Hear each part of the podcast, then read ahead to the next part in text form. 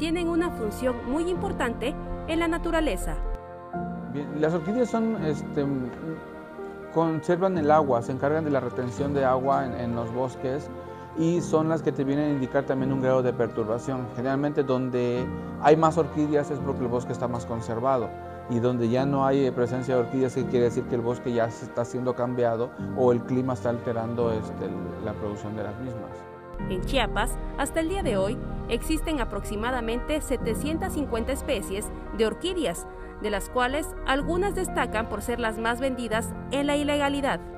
Las más vendidas, la guariente esquineri, la flor de candelaria, sobralia macranta, que es una que extraen de, aquí de Berriozábal, este, los famosos toritos que son las estanofeas tigrinas, estanofea graviolens, porque son flores muy grandes.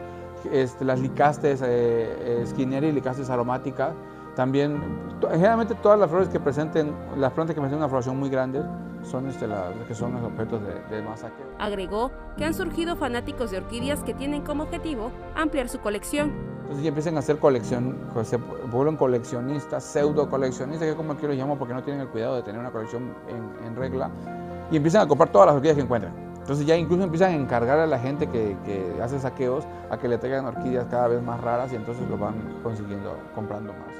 Su tráfico se remonta desde el siglo XVI, luego de la conquista, cuando los invasores se maravillaron de la fauna y la flora de nuestra región.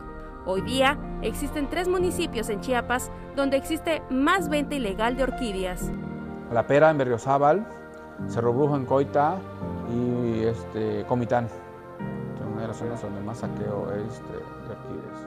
El cambio de uso de suelo y los incendios forestales es lo que más ha puesto en riesgo a las orquídeas, aunado a las talas de bosques y las parcelas que cada vez son más grandes.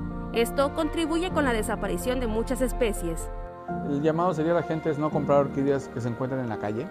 Evitemos el, saqueo. mucha gente dice este, que está ayudando, pobre planta estaba ahí, no, pero nosotros nos volvemos parte del círculo vicioso porque si tú compras una planta, el, que, el saqueador ve que se vende y va y saquea más y esto nunca va, se va a detener hasta que la gente deje de comprar estas plantas. Recalcó que se requiere de mucha investigación para poder preservar algunas de estas especies, mismas que no sobrevivirán mucho tiempo fuera de su hábitat sin los cuidados pertinentes.